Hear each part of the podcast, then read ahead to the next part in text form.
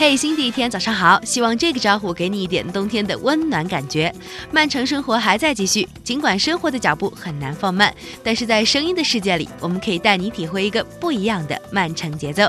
这一站我们要去重庆。山城重庆并没有因为多山而阻隔了幸福。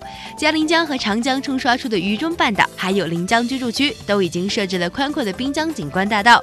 因为城市的坡度问题，更多市民选择了步行作为主要的出行方式。而重庆的美食和美女，更是成为重庆慢生活的充分理由。下一站我们要去唐家湾，这是一个有些陌生的名字，但是对于城市规划和旅游规划方面的专家来说，这个珠海北部的新城又显得非常特别。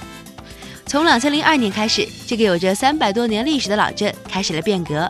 按照国际曼城联盟条约，要入围曼城需要符合很多条款，比如限制汽车在城区的速度为每小时二十公里，有噪音管理系统等等。对照这些条款，规划中的唐家湾新城其实能找到很多交集，很多地方能够看到四十或者是六十公里时速的限速牌，景观绿化带随处可见。